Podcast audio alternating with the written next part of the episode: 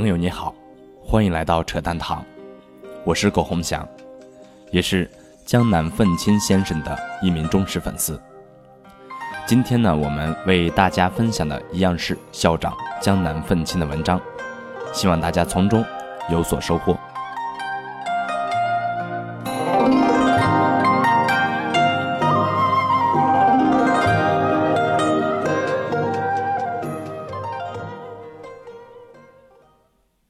零一五年十二月二十一日，看了秦朔的文章，总感觉特矫情。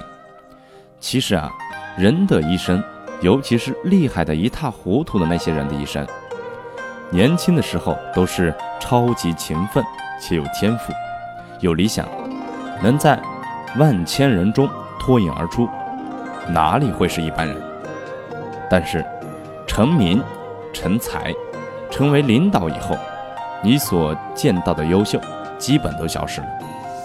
秦朔文章怎么回忆王石的漂亮、优秀、人性之美，都铁定存在，不然万科也不会如此优秀。但是这些都不是你可以不按市场规则出牌的理由，就是因为你觉得你善良，别人就不能干你了。这个世界有两个逻辑，一定要区分开。第一。善良不代表不会做坏事儿，好心办坏事儿，结果更坏。这种例子不用举，太多了。第二，过去善良美好，很难代表未来也一直会如此。二零一五年十二月二十四日，看到某众筹平台说设计了退出机制创新，感觉挺扯淡的。强行要求后一轮机构进来要给众筹股东无条件退出选择权，这种模式不就是优先退出机制？哪里是什么创新？当然，这是其次的事情，关键是后面的机构又不傻，对于有这个条款的项目，一般都会考虑的比较多，甚至干脆就不投资了。看上去是保护了众筹投资人，其实。最后是加大了退出的难度。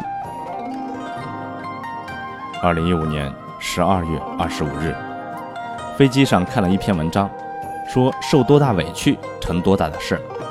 我想那不是扯淡了吗？有许多人一辈子都在受委屈，但是一样屁事儿也成不了。这个世界要相信天赋这个东西，人和人不能比的，别喝鸡汤了，没什么用。可以安慰下的是肯学习、善思考，至少能让你拉近距离，甚至逆袭天赋好的人。委屈这个东西必须吃，但是不能一直吃。受委屈的最终目的还是为了不受委屈。二零一五年十二月二十六日，国人看人总喜欢黑白，动辄每分，动辄五毛。人性是多面的。也不是好恶而定的。对于一个人来说，在一生的旅程中，总会干一些对的事儿，也会干一些后来被证明不对的事情。所以，不要因为干过对的事情，就对不对的事情视而不见；也不要因为不对的事情，就对一个人一棍子打死，压根儿没必要。更何况，不要脱离时代看问题。二零一五年十二月三十一日。每当生活面临各种问题、困境的时候，我都告诉自己，除了赚钱，你没有更好解决问题的办法。真的，世界上所有的问题，很大程度上都不是问题，归根到底是你没赚够钱。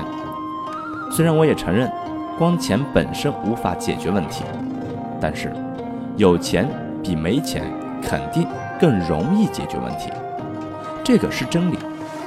所以，碰到问题、麻烦让你痛苦的时候，郁闷有什么用？